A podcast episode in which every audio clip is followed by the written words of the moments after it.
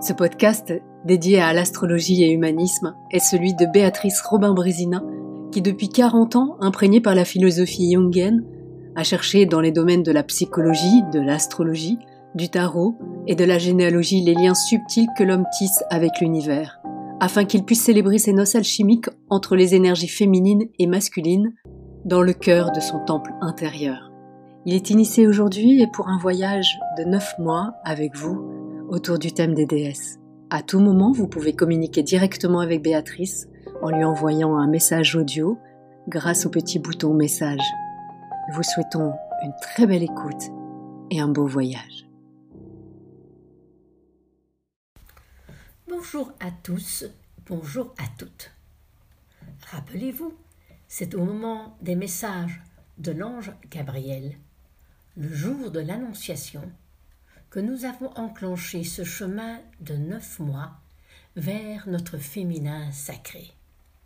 Une grossesse qui arrivera à terme en décembre prochain lorsque les 36 déesses se seront retrouvées.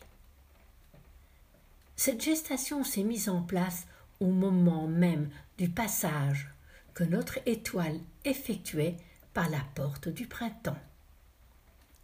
À la fin du troisième mois, nous avons ressenti les énergies puissantes en passant par la porte du solstice d'été lorsque notre étoile était au zénith.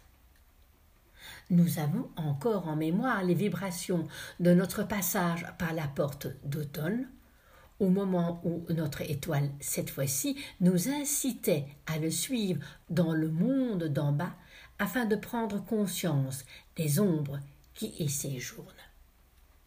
Nous arriverons à terme juste avant le passage de la Renaissance, au moment où notre Soleil remonte vers la lumière, et nous appelons ça le passage par la porte du solstice d'hiver, la porte des dieux.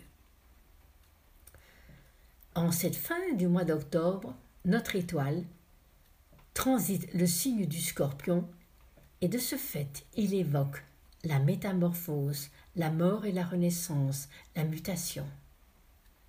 Au moment de la pleine lune du 31 octobre, la lune va retrouver Uranus, l'ambassadeur galactique, en étroite conjonction dans le signe du taureau, à l'opposition du Soleil en scorpion. Comme toujours pour une pleine lune, le Soleil se pose à l'opposé de la lune.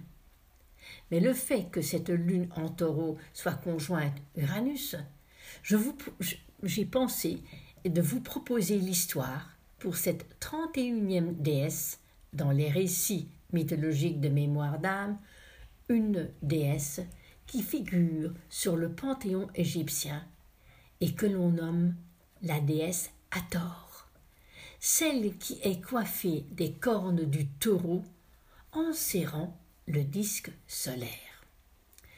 La déesse Hathor est la fille et l'œil de Ré, le dieu soleil à son zénith. Cette déesse Hathor est une déesse complexe aux multiples visages. Hathor est la déesse nourricière, celle que l'on invoquait pour rendre les terres comme les femmes fertiles. Oui, cette déesse était bien présente pour développer ou inviter au renouveau, pour inviter à l'amour, pour vivre des, moments privilégiés avec nos amants.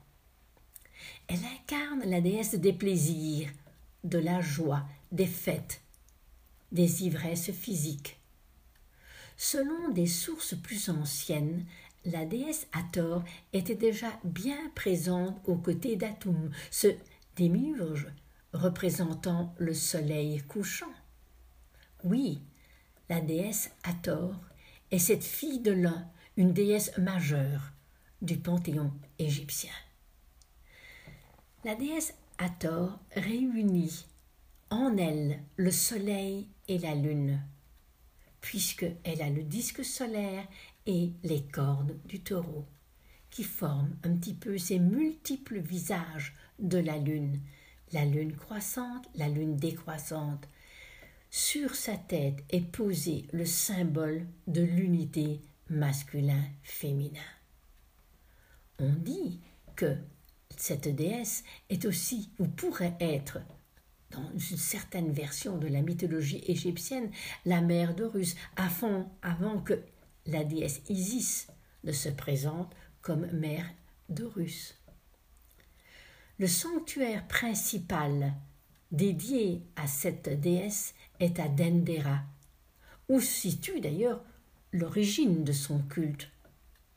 Dans ce temple, cette déesse était particulièrement honorée comme déesse de la fertilité, déesse des femmes, déesse de l'accouchement. À Thèbes, la déesse Hathor était considérée comme la déesse des morts, sous le titre de la Dame de l'Ouest, alors associée au dieu Ré, qui était à ce moment-là au niveau de sa course où il passait de l'Est à l'Ouest et de l'Ouest à l'Est. Dans la mythologie grecque, cette déesse Hathor était représentée par Aphrodite. Si l'on revient un instant à cette déesse Hathor, qui est une déesse vraiment principale, comme dans toutes les mythologies, il y a des déesses où on en parle plus que d'autres, mais cette déesse est vraiment pour moi l'unité entre le masculin, le soleil, et le féminin, la lune. Et je me dis que quand je regarde toutes ces mythologies, tous ces récits, que ce le soit dans le nord, le sud, l'est ou l'ouest, il y a toujours cette rencontre entre le soleil et la lune.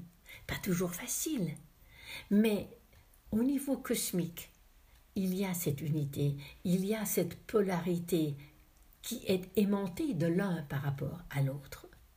Alors, dans cette facette du temps, où nous vivons des moments compliqués, difficiles, pensons, méditons sur cette unité, méditons sur ce rapport entre le soleil et la lune, que l'on voit, que l'on peut vivre chaque mois dans les cycles de lunaison, à la nouvelle lune, au premier quart, à la pleine lune, au dernier quart, et en renouveau, et douze fois, parfois treize, mais douze fois, il y a une nouvelle lune, et douze fois, parfois treize, comme cette année 2020, il y aura treize pleines lunes, et treize pleines lunes, dont deux pleine lune dans le signe du cancer Capricorne.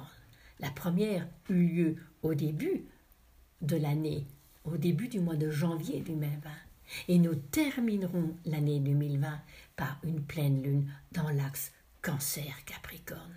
Donc c'est comme pour insister de ce côté d'unité au niveau de notre verticalité, pour pouvoir exprimer notre foi, notre confiance, notre lumière, nous devons vraiment incarner ce soleil et cette lune dans l'unité, à l'image du caducé, à l'image de ces énergies yin-yang qui réellement se retrouvent au niveau de notre troisième œil.